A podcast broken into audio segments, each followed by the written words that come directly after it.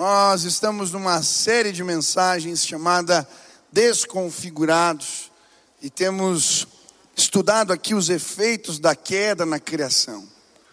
Primeira mensagem, nós estudamos o que a queda desconfigurou na relação do homem com Deus. Nós somos feitos para viver no Éden. Éden significa lugar de delícias, o descanso de Deus.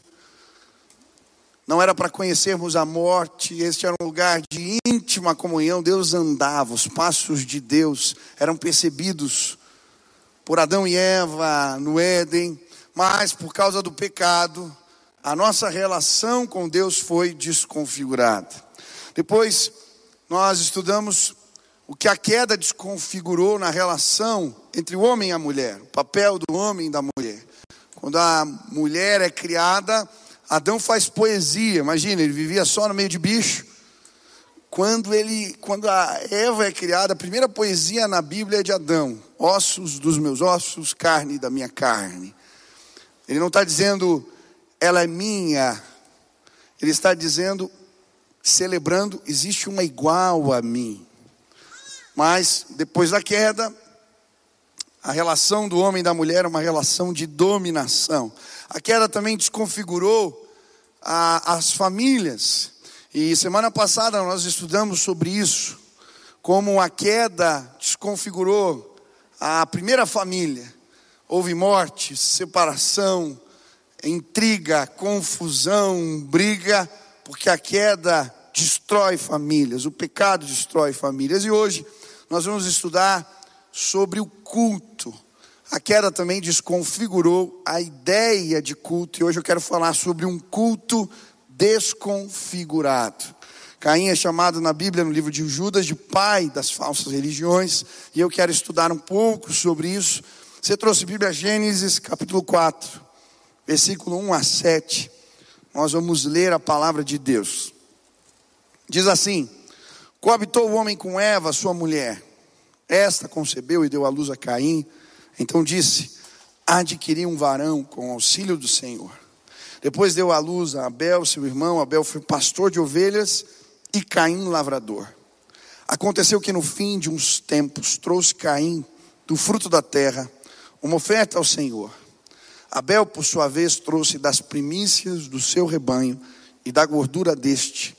Agradou-se o Senhor de Abel e de sua oferta, ao passo que de Caim, de sua oferta, não se agradou. Irou-se, pois, sobremaneira Caim, e descaiu-lhe o semblante. Então disse o Senhor: Por que andas irado e por que descaiu o teu semblante? Se procederes bem, não é certo que será aceito. Se todavia procederes mal, eis que o pecado jaz à porta, o seu desejo será contra ti, mas a ti cumpre dominá-lo. O título da mensagem de hoje é Culto Desconfigurado. Quando eu estava pensando nessa imagem ah, e na ideia desse sermão, a imagem que me veio à mente foi daquela pintura de Salvador Dali, aquela bastante conhecida, que é pintor surrealista que os relógios derretem, eu não sei se está aí, ó, apareceu aqui para mim, né? Ele estava vendo um queijo derretido ali, e então é inspirado a fazer essa pintura. É exatamente isso que está acontecendo com a ideia de culto nos nossos dias. Está derretendo, sendo completamente desconfigurado. O que aconteceu com os nossos cultos? cultos cheios de tecnologia, luz, fumaça, mas às vezes tão, com tão pouca unção. Que aconteceu com os nossos cultos, precadores cheios de conhecimento, mas que não ardem de paixão atrás dos púlpitos. O que aconteceu com os nossos cultos, espectadores críticos que buscam entretenimento, ao invés de adoradores ávidos de mais um encontro com Deus. Aonde estão os adoradores que, como o salmista vão dizer no Salmo 63, o teu amor é melhor do que a vida, por isso os meus lábios te exaltarão. O que aconteceu com o culto que prestamos a Deus? Aonde foi parar aquela presença manifesta que nos aterroriza e ao mesmo tempo emociona. Porque paramos de buscar o Espírito Santo de Deus revelado e aquela atmosfera que nos faz rir e chorar. Chorar porque quando entramos na presença, somos confrontados, nosso pecado, nosso tamanho, ele é revelado diante da majestade de Deus, mas nos faz rir porque celebramos a vitória em Cristo, celebramos nossa salvação, celebramos aquele que vive e reina. Que aconteceu? Com essa expectativa santa de vir à casa de Deus, eu lembro dos congressos que eu ia quando eu me converti, as reuniões de avivamento. Eu lembro eu saindo de casa na expectativa do que ia acontecer, do encontro que teria. Chegava mais cedo, me preparava, porque algo iria acontecer aquele dia. Eu lembro dos cultos na África, quando eu fui para uma viagem missionária, ministrar num orfanato em Maputo, e as crianças dirigiam a celebração. Havia algo ali. Aquelas crianças sem pai e mãe encontraram naquele lugar uma relação profunda de comunhão com Deus. Havia uma santa presença. Enquanto as crianças cantavam os louvores, muitas iam para as paredes, meninos de 9, 10 anos, 8 anos, chorando e sendo visitadas pelo Espírito Santo. E nós que tínhamos ido ali para ministrar, começamos a chorar, porque as crianças estavam nos dando aula do que representa culto, cultuar, estar na presença. O que aconteceu com essa expectativa? O que morreu dentro de nós? Eu lembro das vigílias que eu ia, eu saindo de casa, pensando no culto que Deus ia falar, me preparando para ele. Aqueles irmãos na África andavam quilômetros, eles não tinham nada, mas aquele era o melhor dia da semana. O sábado, o domingo, eles passavam o tempo, as horas, porque ali havia riqueza, um lugar de tamanha pobreza, eles haviam encontrado algo que eles não queriam deixar passar. O que aconteceu com nós? Nós temos tudo e ao mesmo tempo perdemos o mais importante. Aonde estão os apaixonados, os desesperados por Deus, os que desejam o um encontro, os que vêm à presença, porque querem e têm expectativas do que Deus vai falar, do que Deus vai fazer, do que vai acontecer. O que aconteceu com os nossos cultos? Os cultos estão sendo desconfigurados, porque o homem virou o centro e não Deus. Transformamos o culto num entretenimento. Somos críticos. Hoje foi fraco, hoje não foi bom, hoje foi mais ou menos. Nós não prestamos culto. Deus não é o centro. Nós não viemos entregar muitas vezes, mas simplesmente receber algo. O culto foi desconfigurado. A primeira vez que a palavra adoração aparece na Bíblia é quando Abraão está levando seu filho ao altar. Ele foi entregar. O que aconteceu com aqueles que se preparam para entregar algo, que esperam oferecer algo, que esperam um encontro com Deus.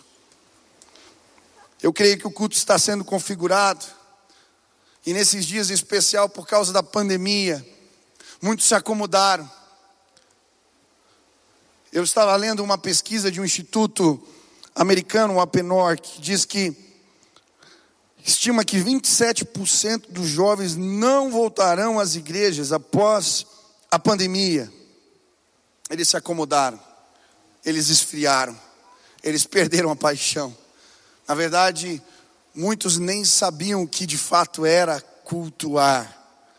O que está acontecendo? As nossas casas de profetas, escolas de pastores, no afã de buscar a graduação, o título de se tornarem uma faculdade, enviaram os seus professores para estudar em instituições que têm uma vertente, estão mergulhadas, não tem uma vertente, no liberalismo teológico. E o liberalismo teológico, ele destrói a fé. O liberalismo teológico diz que o ele desmistifica a Bíblia. Jesus é um mito, os milagres são mitos, as histórias são lendas. E aí, pastores que beberam dessa água começam a tentar desmistificar o culto. Não pode ser emocional, não pode acontecer nada, não tem a ver com uma revelação de Deus. Cheios de conhecimento. O que aconteceu com as nossas escolas? O que está acontecendo com os nossos cultos? Eu não vim aqui receber informação de alguém, nem cantar as músicas que eu gosto. Eu vim prestar culto ao Deus vivo e todo-poderoso e eu quero mais um encontro com Ele. Eu quero ver a face dele, eu quero ser tocado por Ele. Eu não sei o que você veio fazer aqui hoje. Mas o meu desejo é que a glória de Deus se manifeste neste lugar. O que aconteceu com os nossos cultos? Aonde estão os adoradores? Aonde estão os apaixonados? os desesperados como a corça que anseiam pelas águas vivas do Espírito Santo de Deus. É por isso que Tozer vai dizer: a adoração é a joia preciosa da igreja evangélica. É por isso que o próprio Jesus vai dizer que ele está à procura de adoradores que o adoram em espírito e em verdade. Mas então, pastor, qual é o propósito do culto? Por que precisamos cultuar? Existe culto que agrada e culto que não agrada a Deus. Note o que diz Gênesis 4, versículo 7. Se procederes bem, não é certo que serás aceito. Observe que Deus está falando aqui do culto de Caim. Existe um procedimento correto, existe um jeito certo de cultuar. A Bíblia também vai dizer no versículo 5 que Deus não se agradou do culto prestado por Caim. Mas por que, que o culto de Caim foi rejeitado e o culto de Abel foi aceito por Deus? Qual é o critério? O que Deus quer e espera de nós? Eu gosto de imaginar essa imagem. Caim levando o cesto de frutas e colocando no altar. E nada acontece. Abel trazendo o cordeiro e de repente fogo cai do céu. Deus aceita a oferta. Hoje eu queria te ajudar e me ajudar a entregar algo que Deus se agrade. Hoje eu queria que o fogo caísse nesse lugar e que Deus falasse para nós: Eu aceitei a oferta de vocês. Eu vim, eu vim eu quero me revelar. Quantos querem adorar a Deus da forma correta? Quantos querem apresentar um culto que agrada a Deus? Amém? Primeira característica do culto desconfigurado é que ele é um culto que desassocia o rito da vida. Olha o que diz o versículo 5: Agradou-se o Senhor de Abel e de sua oferta. Ao passo que de Caim e de sua oferta não se agradou. Note que Deus se agrada primeiro de Abel e depois da sua oferta. Já com Caim, Deus não se agrada dele e, consequentemente, do culto que ele presta a Deus. A Bíblia vai nos mostrar em 1 João 3, versículo 12, o motivo disso. Por que Caim matou Abel? Por que o seu culto não foi aceito? Olha o que diz a palavra. Não sejamos como Caim, que pertencia a um maligno e matou o seu irmão. E por que o matou? Porque as suas obras eram más. Deus não aceitou o culto de Caim, porque as suas obras eram más. Sabe, não adianta cumprir uma liturgia, ou fazer a cerimônia certinho. A adoração verdadeira é vida derramada no altar. É isso que Romanos 12, versículo 1 vai nos ensinar, quando diz: Portanto, irmãos, rogo pelas misericórdias de Deus, que se ofereçam em sacrifício vivo, santo e agradável a Deus. Este é o culto racional de vocês. O que, a Bíblia está dizendo aqui? que o culto que não representa a vida entregue, ele é sem sentido, ele é racional, não tem lógica. Eu já vi muita gente usando aqui esse texto para falar do culto racional, que tem a ver com conhecimento, com razão e não emocional. Não tem nada a ver. Está falando que o, o rito desassociado da vida é um culto sem sentido. Eu gosto de uma história que ilustra bem esse, essa irracionalidade do culto que é só um rito. Um grupo de assaltantes, é uma história só, resolveu se preparar para assaltar um banco. E eles então resolveram fazer uma vigília, um culto. Eles se prepararam a noite toda em oração. Depois, um dia não é suficiente, é melhor a gente fazer um jejum de 40 dias. E então eles jejuaram 40 dias, se preparando para o assalto no banco. Na reunião, antes do assalto, alguém ergueu a voz e disse: Senhor, segura o guarda, abra as portas do cofre, nos livra do ataque do inimigo, põe um muro de fogo que as balas não nos firam, Senhor. Nos abençoa nesse intento. Eles foram para o assalto e deu tudo errado trocaram tiro com a polícia, foram parar na cadeia, e aí, lá na cadeia, se perguntando: o que aconteceu? Alguém vira e diz: já estava escrito, não furtarás. Não tem sentido o culto desconectado da vida, ele é um ritual, simplesmente vazio. E sabe, a Bíblia vai nos mostrar isso, e eu creio que é é comum no meio da igreja as pessoas simplesmente entregarem algo e não a vida. Eu lembro de um amigo que eu tinha, toda vez que ele tinha uma crise no seu relacionamento com a namorada, ele virava o mais crente do mundo. Aí ele me ligava, Michel, a gente precisa fazer uma campanha. Ele aparecia na porta, eu terminando o culto, ele, cara, vamos no monte hoje. Aí eles se acertavam, ele voltava a viver tudo errado de novo. Tinha uma crise, daqui a pouco eu recebia a ligação do figura. Era assim.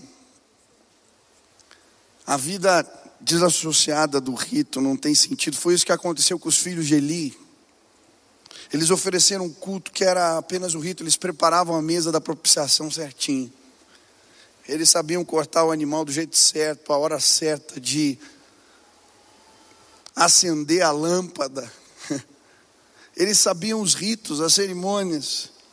Mas Deus não aceitou o culto deles, mandou um profeta falar com seus pais, com seu pai.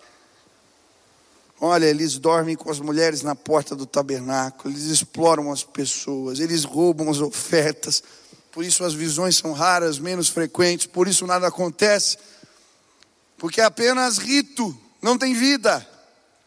O mesmo aconteceu com a casa de Israel. Quando num momento de dificuldade, de opressão de outros povos, eles começam a buscar a Deus num jejum que Deus condena. Olha o que diz Isaías 58. Porque eles pretendem dar uma aparência de piedade, de religiosidade Vêm todos os dias ao templo e quem os vê parece que estão deleitados ao ouvir a leitura das minhas leis, como se quisessem sinceramente obedecer-lhes, como se não desprezassem de forma alguma os mandamentos do seu Deus. E olha que eles dizem: jejuamos na tua presença por que é que não ficaste impressionado com isso? Por que não reparaste nos nossos sacrifícios? Por que é que não quiseste ouvir as nossas orações? Fizemos penitência, mas não te deste conta de nada. Olha a resposta do Senhor. A razão está em que no dia do vosso jejum correm atrás dos vossos próprios desejos e negócios, continuam também a oprimir os vossos trabalhadores jejuais entre rixas e contendas, disputando entre vós, guerreando brutalmente uns contra os outros. Essa espécie de jejuns não tem qualquer efeito comigo, pois assim a vossa voz não se fará ouvir nos céus. Ele continua: não é a espécie de jejum que eu quero, é esta. A, espécie de jejum que eu quero é esta: libertem os que foram presos injustamente, o jugo dos que transportam, libertem os oprimidos e quebrem toda espécie de opressão. Quero que partilhem a vossa comida com os que têm fome, que sejam hospitaleiros, que amparem os desprotegidos, os pobres, desamparados, que deem as roupas aos que têm frio, que não se escondam deles, sendo até vossos familiares que precisam de ajuda, se fizerem estas coisas, Deus fará brilhar sobre vocês a luz da sua própria glória. Deus está dizendo: olha, o jejum de vocês é só um rito que não faz sentido para mim. A vida não pode estar desassociada do rito. Culto tem a ver com isso. Se não tomarmos cuidado, transformamos as nossas orações em rezas, mas não em tempos de comunhão com Deus. Se não tomarmos cuidado, transformamos jejuns em regimes, não em tempos de consagração ao Senhor. Se não tomarmos cuidado, as nossas ofertas perdem o valor, porque são esmolas, mas não um ato de entrega e sacrifício. Se não tomarmos cuidado, os cultos viram uma programação corriqueira fazem parte da rotina, entretenimento. Se não tomarmos cuidado, a ceia se transforma numa cerimônia vazia e não num tempo de autoexame. Hoje eu quero te apresentar o Deus que está além dos ritos. O Deus que está sendo apontado por eles, mas que se revela através ou além dos ritos. Foi esse Deus que eu encontrei quando eu era adolescente. Eu não sei aqui quantos nasceram na igreja. Já desde pequenininhos estão, fazem parte ou foram levados à igreja. Levante a mão, deixa eu ver aqui quantos. Olha, a grande maioria. Eu não sei você, mas chegou um tempo na minha vida em que eu não sabia nem explicar minha conversão. Eu não sabia, eu, eu, eu fui levado e eu não sabia. A minha mãe me contou que quando eu tinha quatro, cinco anos, eu tive um. Ela orou comigo, me ensinou sobre Jesus e eu aceitei a Jesus. Mas eu não tinha as minhas experiências. Eu conhecia os ritos. Eu estava familiarizado com eles. Desde pequeno, eu aprendi a orar antes de comer, antes de dormir. Eu também lembro bem da ceia Lembro da igreja lá que meu pai pastoreava em São Paulo. Eu gostava da ceia, porque quando vinha o carrinho que terminava, eu era pequeno, ainda não tinha me batizado, mas ficava o carrinho lá. Eu e o meu amigo, a gente ia e comia todos os pãezinhos, virava todos os copinhos de ceia. Eu lembro dos batismos, eu sabia como é que funcionavam as coisas, eu estava familiarizado com os ritos mas eles eram ritos vazios para mim. E falaram na igreja que as festas lá fora não eram coisa boa. Eu lembro de ir em algumas festas e ver as pessoas alegres, felizes. E me questionar, não, tem alegria lá fora. As pessoas estão felizes lá fora, tem prazer lá fora. Por quê? Eu conhecia os ritos, mas um dia um grupo de jovens, apaixonados por Deus, me apresentaram um Deus além dos ritos. E quando eles começaram a falar de Deus, eu via o brilho nos olhos, eu via a maneira como eles cantavam. E eles me levavam para as reuniões de oração, e ali eu comecei a ouvir a voz de Deus e ter experiências com o Senhor.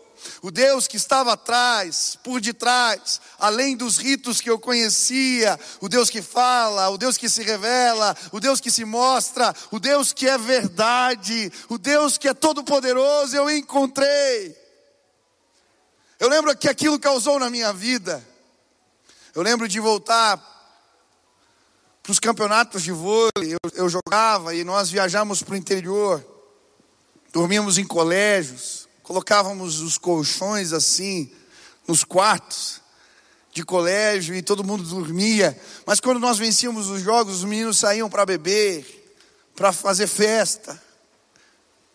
Eu lembro que eles me convidavam, mas até então eu não sabia explicar por que eu não ia.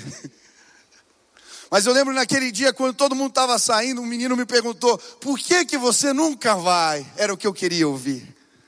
Eu comecei a explicar para ele. Eu tinha encontrado um Deus além dos ritos. Ele venceu a morte, ele está vivo.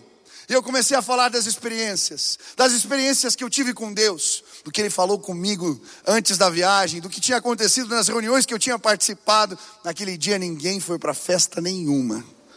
Era cinco horas da manhã e nós estávamos conversando. Eu contando histórias sobre endemoniados, histórias sobre o poder de Deus, e eles não paravam de perguntar. Naquele dia, cedo de manhã, eu acordei com alguém mexendo nas minhas coisas. Era um dos meus amigos pegando a Bíblia para ler. Porque eu tinha conhecido um Deus além dos ritos. Hoje eu quero te apresentar este Deus. A ceia aponta para Ele. Os cultos apontam para Ele, mas talvez você conhece as cerimônias. Hoje eu quero te apresentar o Deus vivo e todo-poderoso. Ele está neste lugar. Ele pode se revelar a você hoje. Se você abrir seu coração para Ele, se você tiver fé, isso transformou a minha vida. Isso mudou completamente a minha vida. Como eu tenho vontade de ver jovens aqui que saem evangelizando pelas ruas, que querem ficar depois do culto, orando e buscando a Deus, por quê? Porque é algo vivo, algo que transformou a vida deles. Amam Jesus, amam Jesus. Hoje eu quero te apresentar um Cristo que pode sim mudar a sua vida. Sabe, durante muito tempo eu vinha a esta casa, mas eu consumia pornografia. Eu vinha a esta casa e eu era escravo dos meus medos. Eu vinha a esta casa e eu era escravo de tantos pensamentos ruins. Eu não dormia bem, eu passava mal, porque eu conhecia os ritos, mas eu não conhecia o Jesus que está além deles. Hoje eu quero te apresentar aquele que pode te transformar. Hoje eu fui liberto pelo sangue do Cordeiro, a minha vida foi transformada, e quando eu venho a esta casa, eu venho celebrando porque eu sei o que Ele fez por mim. O culto, que é um rito desassociado da vida, não tem sentido algum. Quantos querem ter uma vida transformada? Quantos querem ser marcados pelo poder de Deus? Quantos querem experimentar mais da presença? Quantos querem que a glória do Senhor se manifeste hoje? Ah, quantos querem vida transformada? Ah, plenitude de vida, alegria. Quantos desejam isso? Jesus vai transformar sua vida hoje. Ele pode, Ele quer. Basta você abrir seu coração para Ele. Amém? Segunda lição que eu aprendo sobre o culto aqui.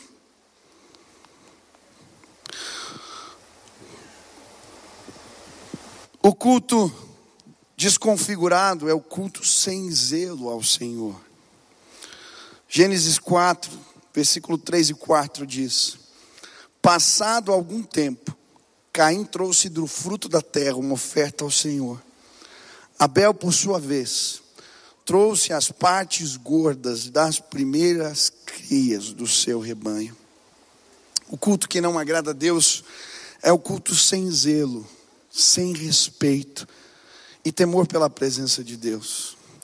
Note a diferença entre o culto de Caim e o culto de Abel. A Bíblia diz que Caim entrega algo do fruto da terra uma oferta, o resto.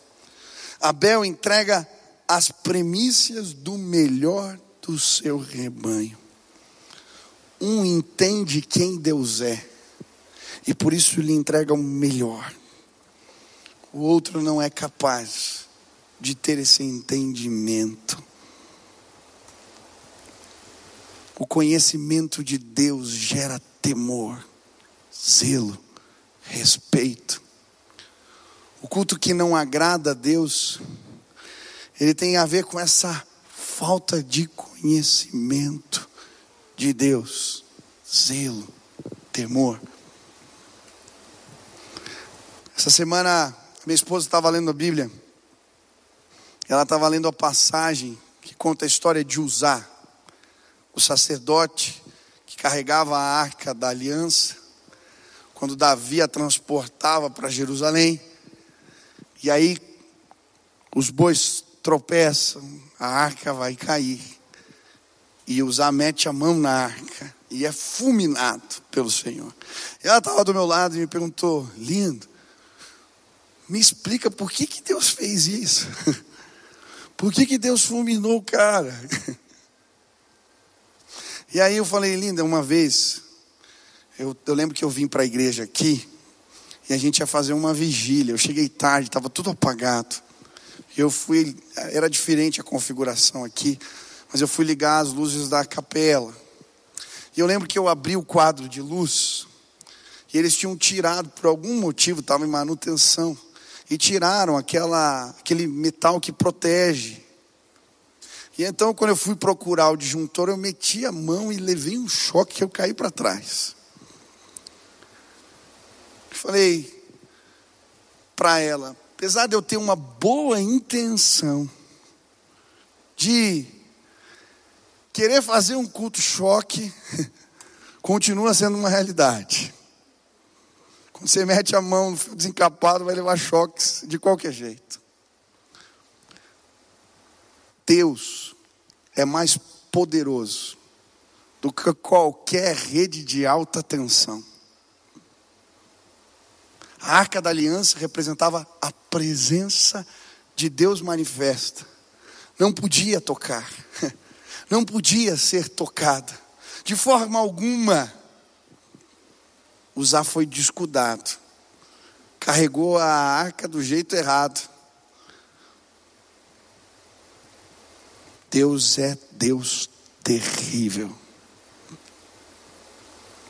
E sabe, depois dessa experiência, quando eles fazem o transporte a segunda vez, eles fazem do jeito certo e a cada seis passos, um sacrifício é feito ao Senhor, porque o temor do Senhor foi restaurado no meio da comunidade, da casa de Israel.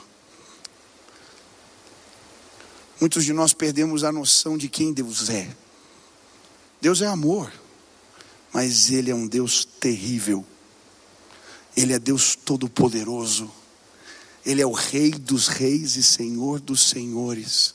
Ele está sobre todo domínio e sobre toda autoridade. Não há ninguém igual ao nosso Deus. A Bíblia, quando fala de Deus, fala do Deus dos trovões. A Bíblia, quando fala de Deus, fala do Deus que faz montanhas derreterem.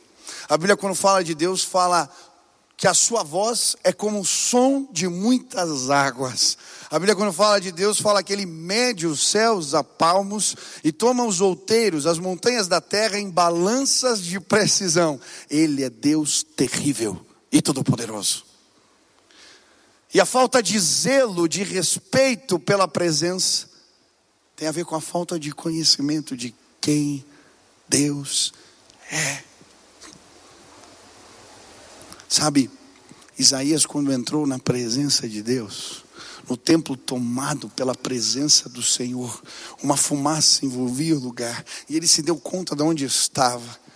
Ele começou a gritar: Ai de mim, ai de mim, eu sou um homem puro e os meus lábios, os meus olhos viram Rei da glória.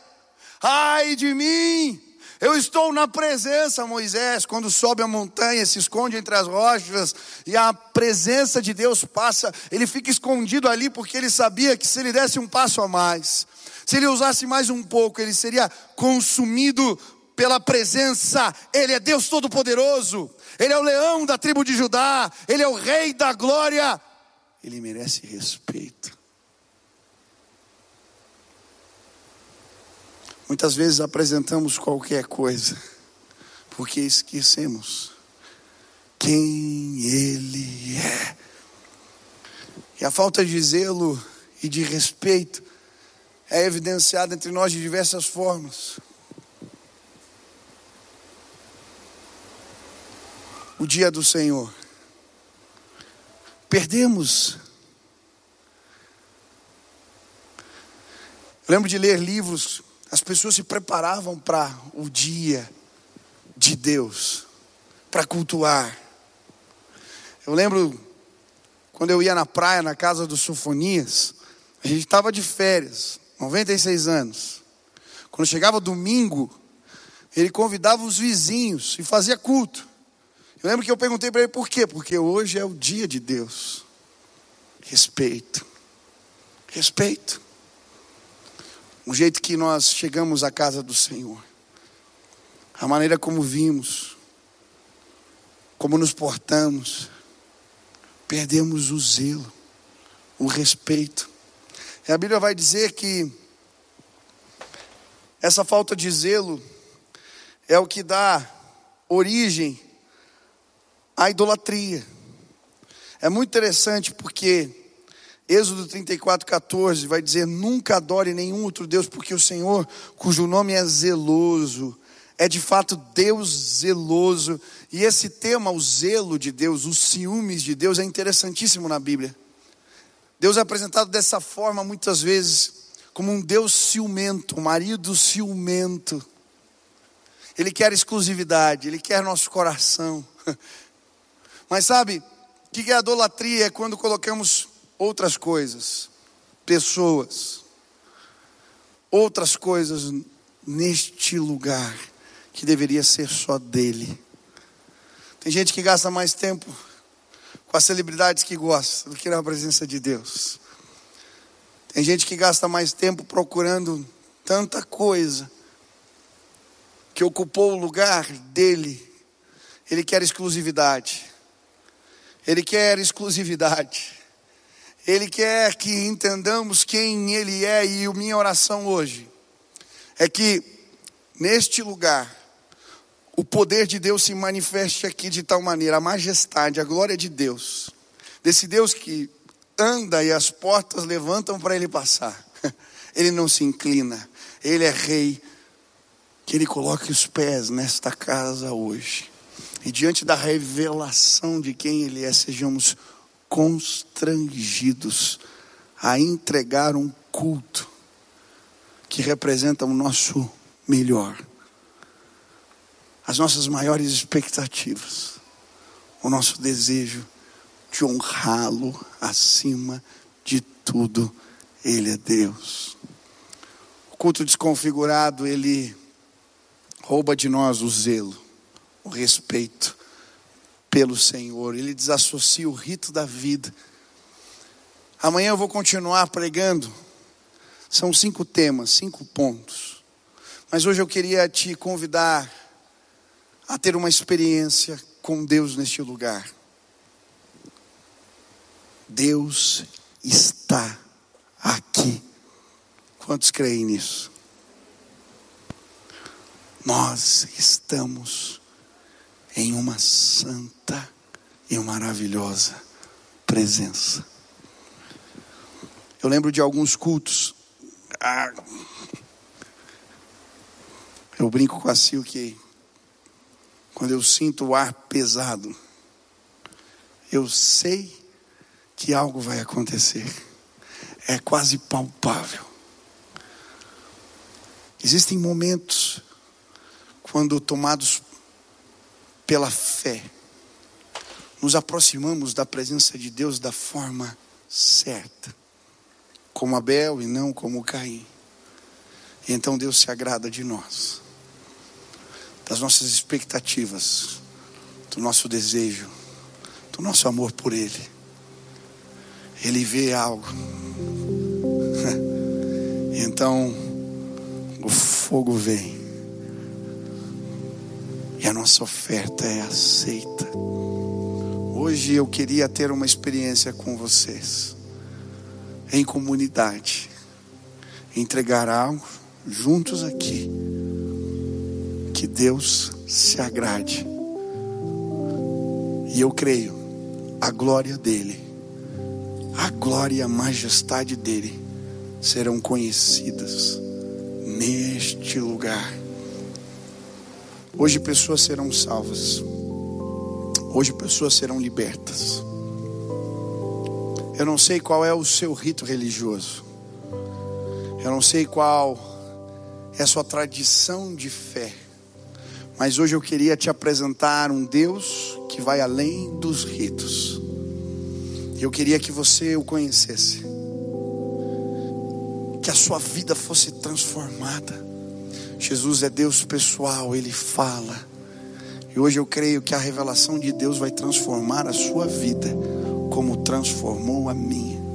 Se hoje nesta casa você quer fazer a entrega mais importante, a vida derramada no altar. Deus não quer o teu rito apenas. Os ritos são símbolos que apontam para verdades espirituais. Ele quer teu coração. Se hoje você quer ter um encontro com Jesus, com a presença de Deus, como eu tive aquela noite, se hoje você quer ter a sua vida transformada, ser liberto de medos e temores, você quer ter um encontro com Deus que muda a sua vida. Se hoje você quer dizer, Deus, eu quero te adorar com a minha vida, recebe, eu te entrego a minha vida no teu altar, eu quero ser teu, eu quero orar e eu creio que algo vai acontecer aqui, o Espírito vai ser derramado e pessoas vão ser salvas hoje aqui, transformadas pelo poder de Deus. Se você quer tomar essa decisão hoje, aonde você está, levante sua mão bem alto. Deus te abençoe, Deus te abençoe, Deus te abençoe, Deus te abençoe, Deus te abençoe. Deus te abençoe, aleluia. Deus abençoe, Deus abençoe. Você que levantou a tua mão, quero pedir mais um ato aí de, de fé. Saia do seu lugar, vem aqui à frente. Eu quero orar por você agora. Isso, você que estendeu sua mão. Eu não vou me aproximar muito. Pode vir, pode vir. Desce, desce, desce, desce, desce, desce. Isso, desce, desce. Nós queremos celebrar. Isso, venha, venha, venha. Se Deus falou contigo, venha, venha, venha. Tem mais gente, tem mais gente. Deus está chamando, Deus está chamando, Deus está chamando. Deus está chamando. Venha, venha, venha, venha. Mais gente, venha. Você está na galeria, desça aqui. Hoje é noite de salvação nessa casa. Venha, venha, venha. Deus está chamando pessoas. Você talvez venha aos cultos há anos, mas a sua vida não mudou. Você continua com as mesmas práticas. Hoje você quer entregar a tua vida para Jesus. Venha, venha, venha, venha, venha agora. Dê um passo de fé. Saia do seu lugar. Venha, Deus está te chamando. Deus está te chamando. Mais pessoas, mais pessoas. Podem vir, podem vir, podem vir, podem vir. Lá de trás, lá no fundo. Pode vir agora, pode vir agora. Em nome de Jesus, pode vir, pode vir. Tem mais gente. Eu quero repreender o inimigo. Se você quer sair do seu lugar, hoje a graça e o poder de Deus vão te libertar. Sai agora do teu lugar e venha. Você é livre, você pode. Venha agora. Tem mais gente, tem mais gente. Deus está chamando. Venha, venha agora, venha agora, venha, venha. Saia do seu lugar. Venha aqui à frente. Venha, venha. Deus está te chamando. Deus está te chamando. A sua vida não será mais a mesma.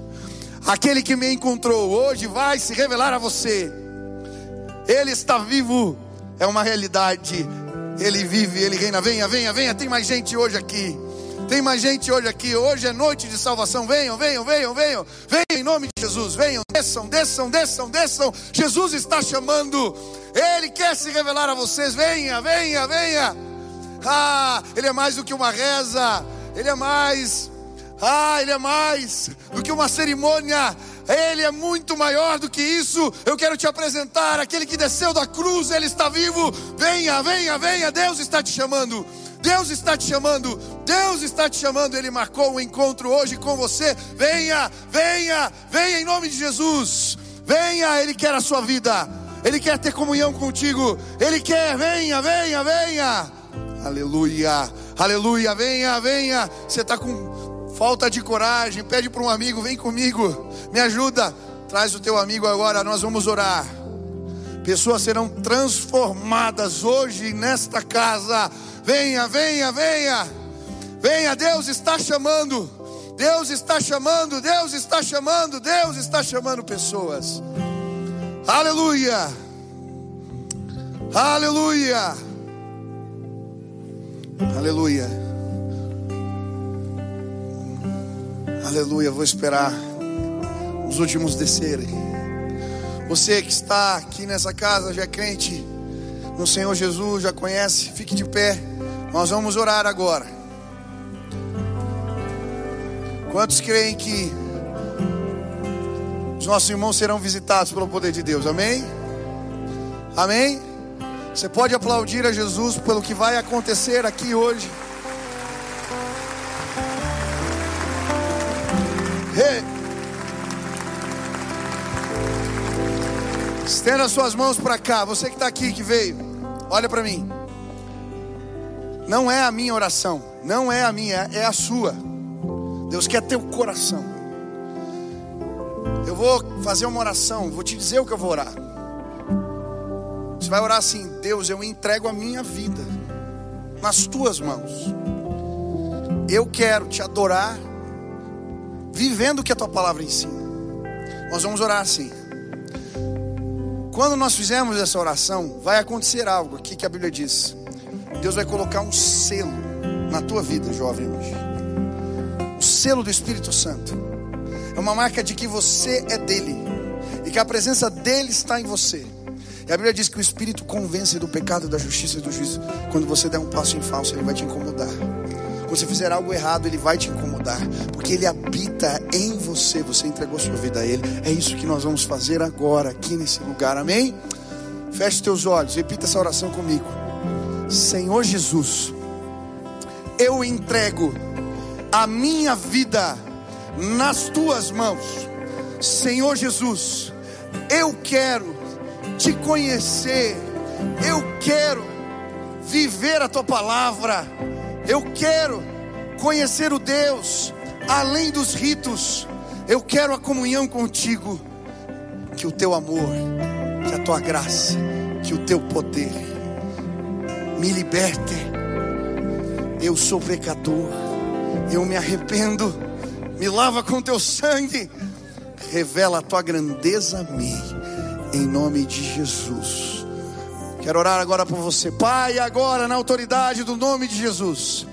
Eu quero clamar e pedir que os meus irmãos aqui que acabaram de confessar com a sua boca que Jesus é Senhor e que eles desejam viver a palavra de Deus, que eles sejam cheios do Espírito Santo, selados com a marca da promessa de Deus, que eles recebam do alto a visitação de Deus e que eles não sejam mais os mesmos.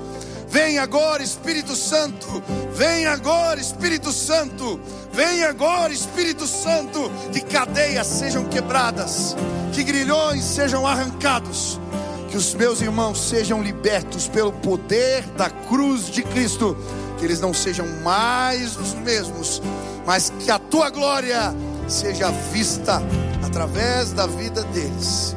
Que o Senhor libere agora, como um rio, Pai, que sai do teu trono, que ele possa fluir neste lugar e que ele possa curar a vida dos meus irmãos, libertá-los. Ah, que eles vejam o Senhor esta noite e que eles não sejam mais os mesmos. Faz assim, Senhor. Esta é a nossa oração. Em nome de Jesus. Amém, amém, aleluia, aleluia. Sejam bem-vindos a esta casa. Quero que vocês olhem para trás aqui, ó. Olha quantos irmãos vocês ganharam aqui. Vocês fazem parte dessa família da fé. Sejam bem-vindos, sejam bem-vindos. Aleluia.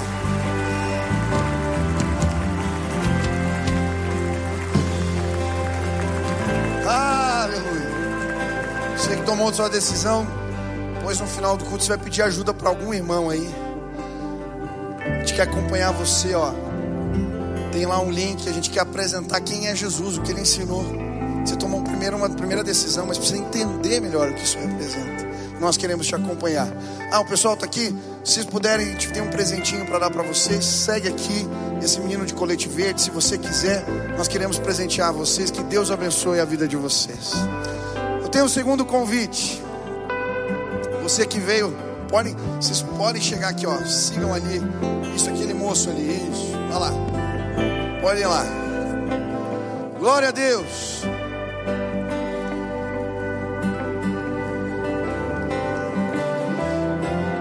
Quantos querem pregar o evangelho cheio de autoridade aqui?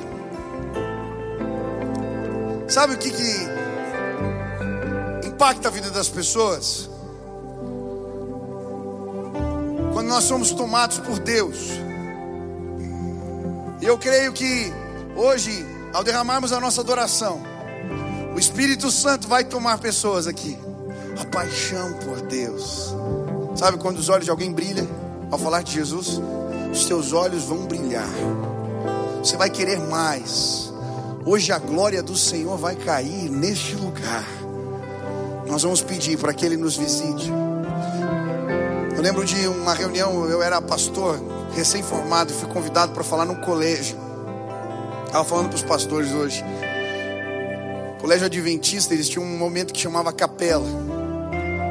E eu no carro, sem saber o que falar, abri a Bíblia. E dizia assim: Conhecereis a verdade, e a verdade vos libertará. Falei, é, é isso que eu vou falar. Chegou lá, conversa, ninguém prestava atenção, o cara tentando dirigir a reunião, nada acontecia. E eu falei, Deus, o que, que eu vou falar aqui?